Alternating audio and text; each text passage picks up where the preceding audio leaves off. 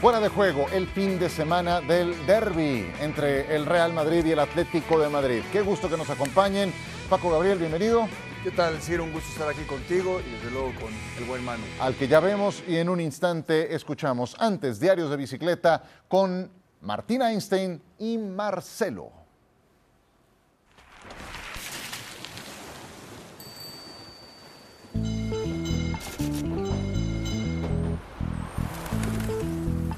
Maestro, muito obrigado. Prazer de te ver. Placer todo meu. Vámonos. Venga.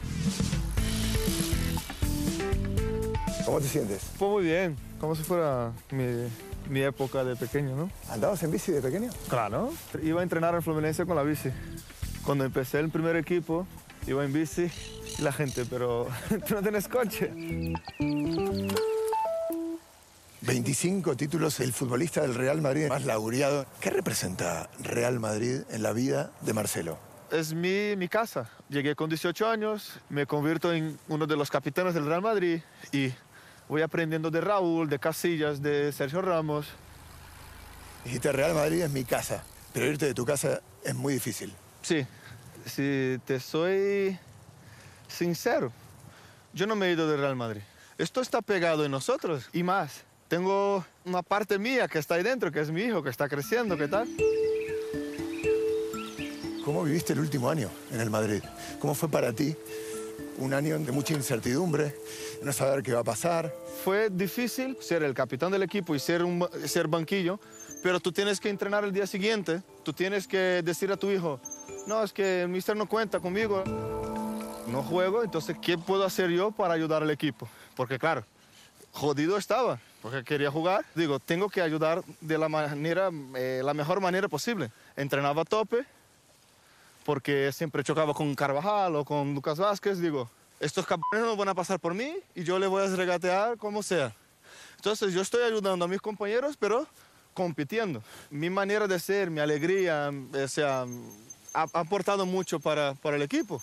Esta temporada fue la mejor, porque aprendí muchísimo como ser humano.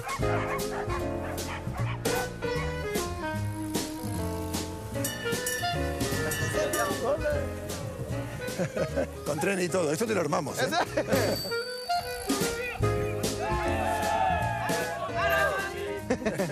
Hasta en el agua. En el agua, increíble. Mira, los partidos. Pero no. A ti te ha tocado una época maravillosa, ¿no? De una rivalidad espectacular. El Barça era increíble y todavía nosotros no estábamos en el momento de decir, no, ahora podemos decir, mira, competir. ¿En qué momento lo sienten? ¿En qué momento dicen, es ahora? Cuando viene Sisu, tuvimos esta charla, porque casi hemos remontado la liga. Sí. De 12 puntos, faltaban no sé cuántos Y partidos. ganan y- la Champions. Ahí ganamos la Champions. Ahí fue cuando dijimos, estamos listos para pelear con cualquier equipo. Y yo me acuerdo que Sergio y Lucas decían, no, no, que tenemos que ganar 3, 4 Champions sí o sí. Mira, yo creo que tú me vas a poder responder esto. Pensar que no hay forma de remontar y de que internamente sepan que se pueden conectar al partido en un segundo. ¿Cómo se construye eso? Mi primer año fue la liga de la remontada. Por ejemplo, yo hablaba con, con Vini, con los chavales. Decía, oye, pero Marce, ¿te acuerdas del partido ese tal de no sé dónde? da-?"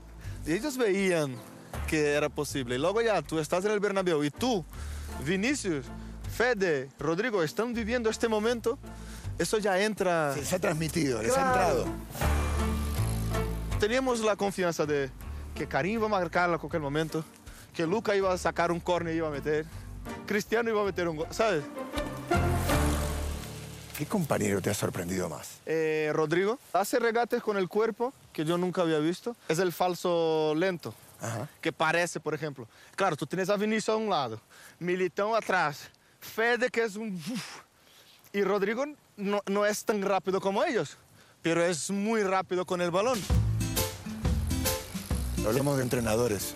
Has tenido de todos los colores, de todos los estilos. Agarra un poquito de cada uno y arma tu entrenador ideal. Por ejemplo, las charlas de vestuario. Sí. ¿Quién es? ¿Qué- ¿Con quién te quedas? de que Charla. tuviste? Mourinho. un experto en meterse en su cabeza, ¿no? Que para mí es top, top, top. Él me ha conseguido cambiar en ser agresivo, en pelear y tal. En la gestión de grupo, ¿con quién te quedas? Sisu. ¿Por qué? Porque Sisu, él hubo una época yo- que Kiko Casillas ha jugado 25 partidos y Keylor Navas estaba, se reía con todo.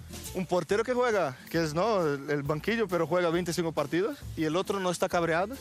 Esto es manejar bien el equipo, intentar tener a todos contentos también, ¿Con qué te quedas de Carlos? con la manera tranquila de ser. Es que te digo que por qué te reíste ya, o sea... No, no, no, porque, dale. porque ¿De qué te acordás? No, porque siempre estábamos, metemos un gol y tal. Así, tranquilo. A mí me ha venido muy bien tener a Ancelotti, que me conoce hace mucho. Me ayudó bastante, ha sido súper amable conmigo en la situación que estaba. Tienes al capitán del equipo, pero tú prefieres a otro, y es normal que prefiera a otro. Y me ha ayudado en este, en este tema. ¿Cuál es el título que más ilusión te hizo de todos los que ganaste? Eh, el último para mí, yo creo que fue el, el más especial. Despedirme del Real Madrid con un título de Champions League. Hay una imagen. Tú estás esperando de salir en la Ah, celebración sí. del Bernabéu. Estás absolutamente embargado por la emoción. Te apoyas sobre las orejas de la Champions. Asientes con la cabeza. Llévame ese momento. Yo me olvidé de todo, solo estábamos la Copa y yo, y ya vino ya la memoria de, de toda la temporada, que ya sabía que no me iba a quedar y que se terminaba un ciclo espectacular en el Real Madrid, y ya empiezo a llorar ahí mismo. Pero llorar de, de no conseguir parar, de, no, de decir, pero ¿qué haces? Que tú tienes que caminar, tengo, tengo que caminar hasta ahí. Y no podía, perdí las fuerzas de la pierna, me agacho, pienso, lloro, tal, digo, no, no puede ser. O sea, yo creo que ahí me di cuenta que el ciclo en el Real Madrid se terminaba. No hay ningún dinero, no hay nada que te, que te pague este momento. Nada.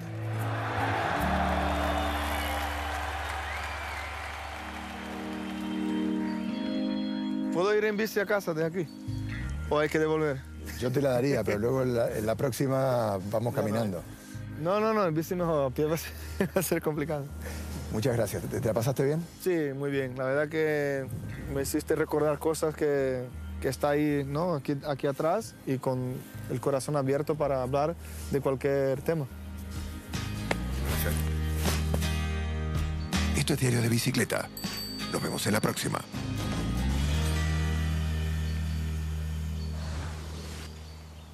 Marcelo, 25 títulos, jugador más laureado en la historia del club merengue y recordando ese último título. Qué bien conecta Marcelo, qué bien lo expresa y cuántas cosas las que tiene que decir en esta charla con Martín Einstein. Eh, vamos empezando por ahí. ¿Con qué te quedas, Paco, de lo que acabamos de escuchar de Marcelo? Que está fresco su retiro, ¿no?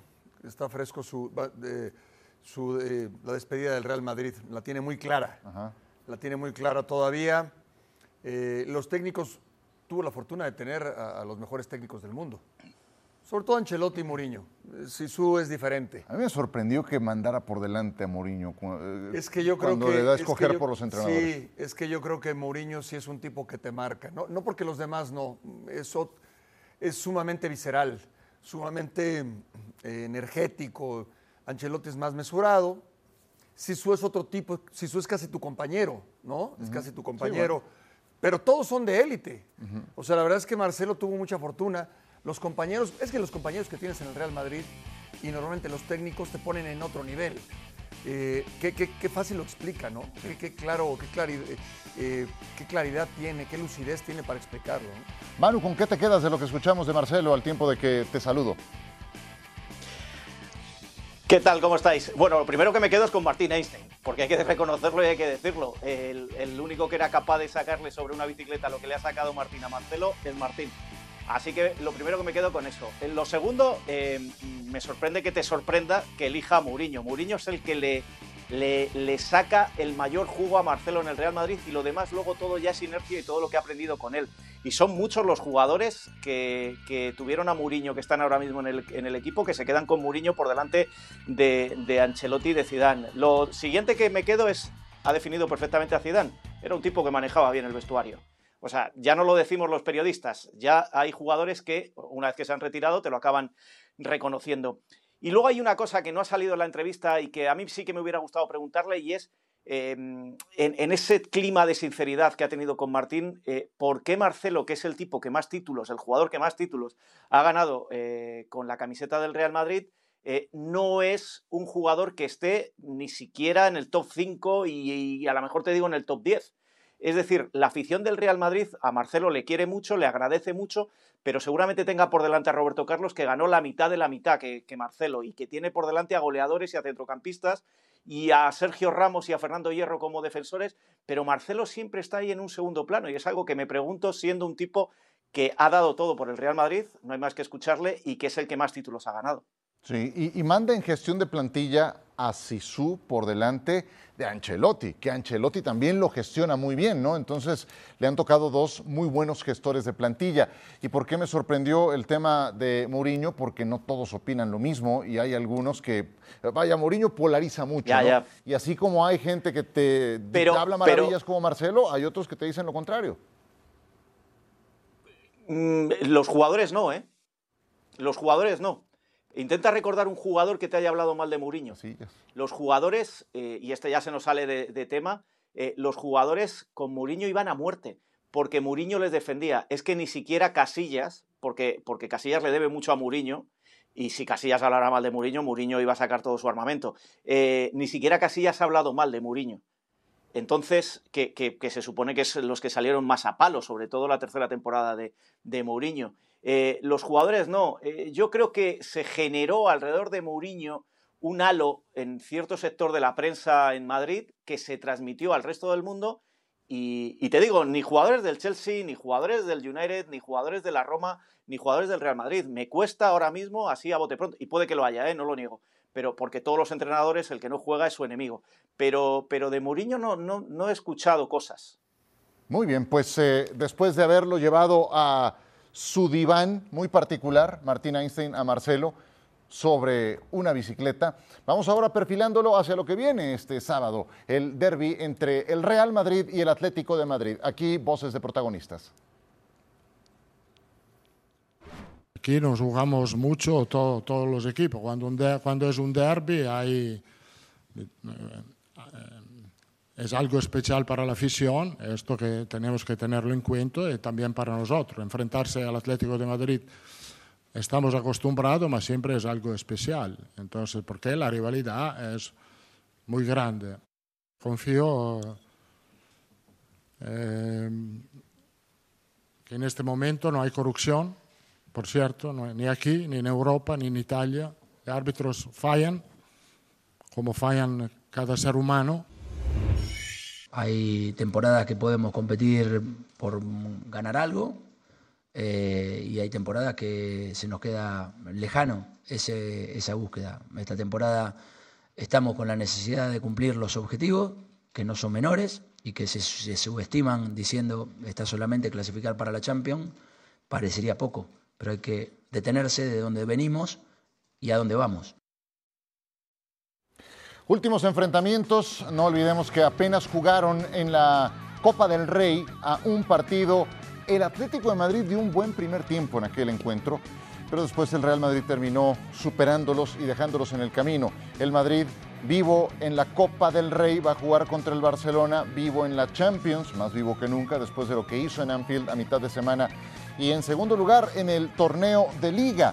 Eh, y según reportes que veo, no se va a guardar nada a Carlo Ancelotti. No importa que luego venga el Fútbol Club Barcelona, es tomar la muestra de lo que vimos a mitad de semana contra el Liverpool en Anfield, sin Rodrigo, sin Alaba, que están lesionados, y a lo mejor con la incorporación de Tony Cross desde el principio. ¿Tendría que gestionarlo de otra forma o está haciendo lo correcto Ancelotti? No, está haciendo lo correcto. Está haciendo lo correcto. Aunque el Barça esté la vuelta. Sí, sí, yo creo que sí. Él, él sabe con quién cuenta mejor que nadie.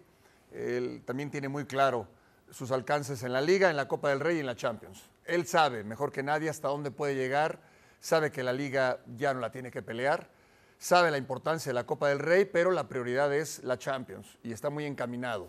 El partido contra el Atlético no es de trámite, pero es el menos importante de todos. Y yo creo que en ese sentido... crees? Sí, Sí, porque dentro de todo es un partido que va a enfrentar a un Atlético que, pues bueno, por más que eh, me vayan a decir lo contrario. Yo creo que ya vive las últimas horas del Cholo, debería de ser. En, en cuanto a la gestión, en cuanto al ciclo, yo creo que ya terminó hace rato y no creo que haya ningún problema para el Real Madrid encarar este, este partido. ¿Qué dices, Manu? Bueno, que creo que te- por un lado Paco tiene muchas ganas de echar al Cholo y el Cholo no se va a marchar eh, si sigue las cosas como están en los últimos cinco partidos, donde el Atlético de Madrid parece distinto, parece renovado y parece que va encontrando también el Cholo su, su posición. Eso por un lado, ¿eh? no es por llevarte la contraria, Paco, sabes que yo a la gente de tu edad siempre les respeto porque tiene más sabiduría que los jóvenes como yo, pero te dejo claro que, por ejemplo, en el eh, igual que Igual que te digo eso del Cholo, te digo lo de, lo de Ancelotti. Ancelotti tiene muy claro el partido de mañana. Para el, Real- para el madridismo, para el Real Madrid clásico, es el clásico. Y juega en el Bernabéu, juega en casa y juega frente al Atlético de Madrid. Y mañana los dos equipos tienen una misión por delante muy clara. El Atlético de Madrid tiene que demostrar que esta racha que le lleva hacia acercarse al, ya no al objetivo Champions, sino, insisto, el objetivo de tercera, segunda plaza, la primera a la vez muy lejana, si mañana pierde, eh, eso ya se quedaría en agua de borrajas. Hoy ha ganado el Betis dándole la vuelta al marcador, se le coloca un punto, se complicarían las cosas. Pero es que en el Real Madrid hay una sensación, después de ver al Barça anoche, y es a ver si se va a caer el Barça y nosotros, por despistarnos con la Champions, perdemos una buena oportunidad. En el vestuario del Real Madrid no han dado por perdida la Champions, eh, mejor dicho, no han dado por perdida la Liga. Eh, ganar en el día de mañana es colocarse a cinco puntos del Barça y ver qué es lo que sucede y cómo afronta anímicamente el equipo de Xavi esta situación. Eh, luego vendrá la Copa, ese es otro tema. Y ahí podemos discutir más o menos, pero como es el Barça, hay que salir a tope. Con lo cual, yo creo que mañana no es un partido de trámite para ninguno de los dos equipos. Y dentro de esos movimientos eh, necesarios que tiene que hacer Ancelotti, Paco, está el tema de no contar con Rodrigo, no contar con David Alaba.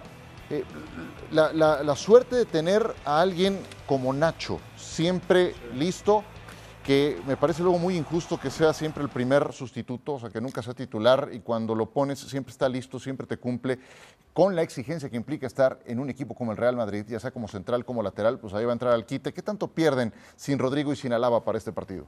Sí, sí pierden, no son las principales ausencias. Bueno, lo de Rodrigo sí. Ajá. Eh, Alaba es importante, no tan importante.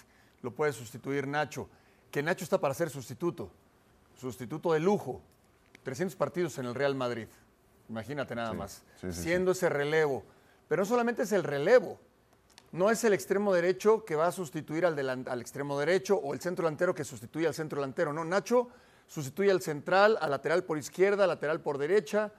Al Es- fichaje recién llegado, al, al- sí, Yo te digo que Nacho nunca se va a ir, nunca, no se puede ir del Real Madrid. ya no está tan contento, ¿eh? No, él- porque él, quiera, él aspira más, pero él no le, va- no le puede quitar la titularidad a nadie. ¿A quién le va a quitar la titularidad? Ese es el tema. Pues es que siempre te rinde muy constante. No, no, no. Entonces, Pero como sustituto es, bar- es bárbaro. Sí. ¿Pero a quién? ¿A Militao? ¿A Carvajal? pues... eh, Quizás por izquierda, como lateral, ha mostrado cuando el equipo ha fallado, que es, eh, creo que es lo más débil de la defensa, aparece Nacho. Pero no está para ser tu titular eh, como lateral izquierdo, para nada. Primero por su perfil y porque sus condiciones no se lo permiten. Y en otro puesto tampoco. Yo creo que Nacho está donde tiene que estar. Y ya no es ningún jovencito, como, como Manu hace un momento decía. Salvete, Y uno ya, que, salvete. y ya que está tan pendiente, Manu, del tema de las edades, eh, entre Modric y Cross, 70 años de edad, ¿y los ves juntos en este partido, Manu, o, o sientes que podrá intentar otra cosa en el medio campo Ancelotti?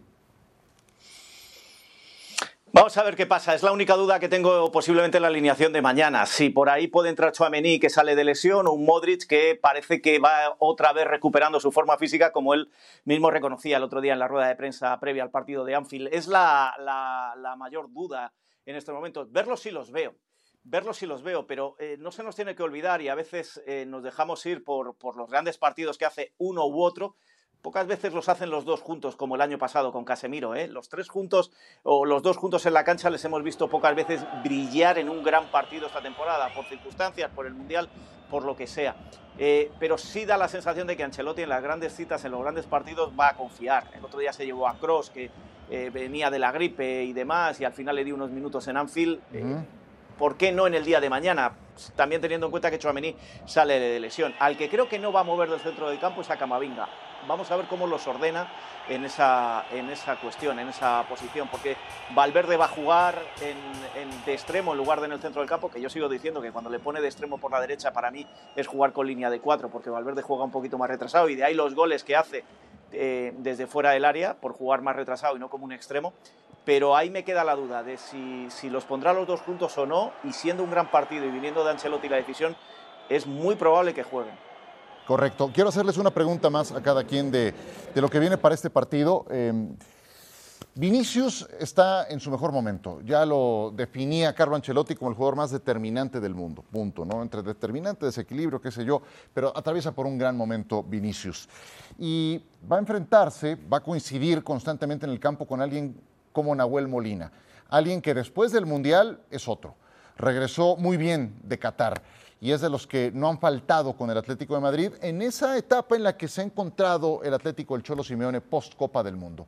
Tú que fuiste un defensa central muy bueno, Paco, ¿qué esperas de ese duelo? ¿Cómo tienes que marcar a alguien con Vinicius que tiene una gama de herramientas tan vasta para hacerte daño? A Vinicius no lo puedes eh, controlar en un mano a mano. No, me- no hay un defensor en este momento que pueda controlarlo en mano a mano, en Ajá. espacio abierto. Se requiere una cobertura constante, eh, un trabajo ¿Escalonado? escalonado, totalmente. No hay forma eh, de controlarlo durante el partido. Puede ser una, pero en la siguiente se te va. Y en la siguiente se te vuelve a ir. Y puede ser otra. Y, y en la siguiente se te vuelve a ir. Y ahí ya, ya te hizo dos goles o ya te asistió un par de veces. Eh, eh, aquí es el complemento en defensa. Se requiere que uno vaya y el otro sobre. Uno ataque, uno marque y el otro cubra. Es necesario. Ese escalonamiento, ese trabajo en defensa. Si no existe, va a sufrirlo Nahuel o el que sea. Y lo ha sufrido todos. Y si logras desactivarlo, entonces generará espacios, ¿no? Esa preocupación. No, yo creo que si desactivas a, Vinicius tienes muchas posibilidades, Ah. muchas posibilidades de ganar el partido. Retomemos de ese punto, Manu. Hay- en, en- en hay ese- una cosa- En ese ánimo, eh, por Sí. ahí podemos continuar. En ese ánimo de, de la hoja de ruta ideal para el Atlético de Madrid. Dieron un buen primer tiempo en el partido de Copa contra el Real Madrid. ¿Qué aprendieron de ese partido? Y por supuesto, si quieres eh, retomar algo de lo que decía Paco. Aprendieron que tienen que jugar los 90 minutos, porque se les fue al final el partido. Si lo recordáis, al final fue la prórroga lo que decidió el partido cuando habían hecho unos 70, 70, unos 75, 80 minutos bastante positivos. Luego llegó el gol de Rodrigo y ahí ya se fueron a la prórroga y ya ahí el Atleti se desarmó. En cuanto a lo de Vinicius, hay una cosa, eh, el otro día frente a Osasuna, Osasuna lo hizo de maravilla. O sea, el, partido lo pierde Osasuna, igual que el Atlético de Madrid en la Copa, en los minutos finales. Osasuna eh, creó ese sistema anti-Vinicius escalonado, con hasta tres jugadores, los dos centrales y el lateral le iban. eh, es un poco como, como el ataque escalonado del rugby, el, eh, el- ir uno tras otro, uno tras otro, y si se va de uno siempre hay otro que le está protegiendo hasta que le lleva a la banda, y le desactivó por completo. ¿Qué es lo que yo eché de menos? Y fíjate que Ancelotti es un tipo camaleónico en mitad del partido y te puede cambiar el sistema y no te enteras. ¿Qué es lo que eché de menos? Que solo atacaba por la banda izquierda el Real Madrid. Parece que ya si no ataca a Vinicius, no ataca a nadie más. Si tú tienes a toda la defensa volcada para eh, desactivar a Vinicius, eso significa que tienes espacios en otra zona del campo que los puedes aprovechar. Y en Pamplona no los aprovechaba. Eso es posiblemente lo que, lo que pueda haber trabajado. Trabajo, trabajo ha hecho poco Ancelotti de cara al derby por, por falta de tiempo, básicamente. Pero eso es lo que, lo que puede influir ahora en los jugadores de cara al partido de mañana y ver cómo esa defensa del Atlético de Madrid, que cada vez parece más rocosa, es capaz también de desactivar la banda derecha. Claro, le falta Rodrigo y, y Valverde ya hemos dicho que es otra situación. Pero ese sistema que usó Sasuna da la sensación de que es el bueno cuando enfrente tienes un equipo capaz de aguantar los 90 minutos y con jugadores de calidad como Molina, como Savic, como el momento de forma de Mario Hermoso o como Reinildo.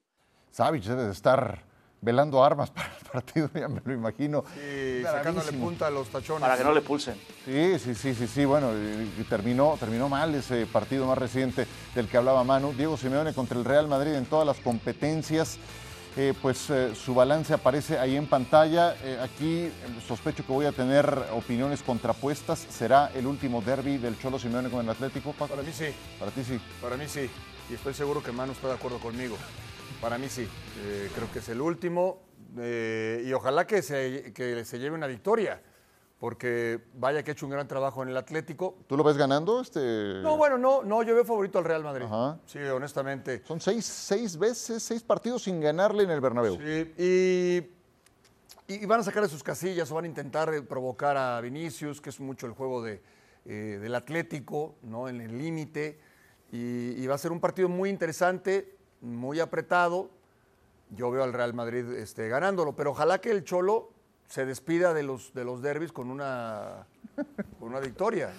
Manu, ¿será el último o no? ¿O sí? No lo sé.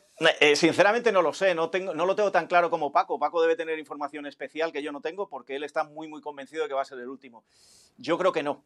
Creo que no, pero no lo sé. O sea, yo no puedo afirmar que, no, que, va a tener más derbis el Cholo Simeone con el Atlético de Madrid, pero tampoco puedo afirmar lo contrario. Yo lo que hablo es de la información que yo manejo de su entorno y que es que a medida que han ido pasando todos estos partidos donde el Atlético de Madrid ha mejorado, ha dado mejor imagen, eh, es que incluso perdiendo en la Copa hizo un partidazo en el Bernabéu el Atlético de Madrid, lo que pasa es que el Real Madrid es el Real Madrid y eso hay que reconocerlo. Todo esto ha ido cambiando también un poco en la cabeza del Cholo, en la cabeza de eh, Miguel Ángel Gilmarín y en el propio Atlético de Madrid. Eh, se siguen ofreciendo entrenadores, se sigue hablando de... El último que ha salido ha sido Marcelino. Marcelino el pobre, que parecía que era el sustituto de Luis Enrique, Luis Enrique el sustituto del Cholo, ahora como Luis Enrique no va a ser el sustituto del Cholo, Marcelino puede ser... Nada. Creo que el Cholo va a ser, eh, eh, honestamente, no lo sé, pero si tengo que volcarme por algo, creo que el Cholo va a acabar cumpliendo su contrato. Después será otra historia, pero va a haber más derbis entre el Cholo y el Real Madrid. Derbis, decía Paulo Futre, que fue homenajeado durante la semana. 35 años de su llegada al Atlético de Madrid en los derbis contra el Madrid, se suda sangre. Y sí que lo sabía este supercrack, dos veces ganador de la Copa del Rey. Actividad de hoy, el Real Betis. Que se lo digan al combullo. Exacto, sí. Visitó el conjunto del Elche, Fidel puso adelante a los locales en el Martínez Valero, así anotaba el penal. 2 a 0, no se habían jugado ni 10 minutos. Veremos a Lucas Boyé hacer el segundo gol para el sotanero de la competencia, pero el Betis reaccionó. Sí, eh, se armó una en grande eh, acá en este partido. Eh, entró el director deportivo del Elche, que ya está poniendo de moda en el mundo, en Europa. El, el propio, uno de los dueños, el señor Bragar, Bragarni, eh, ya con los árbitros y demás. Bueno, propio Ciro, Manu, de lo que es la presión de, del descenso, ¿no?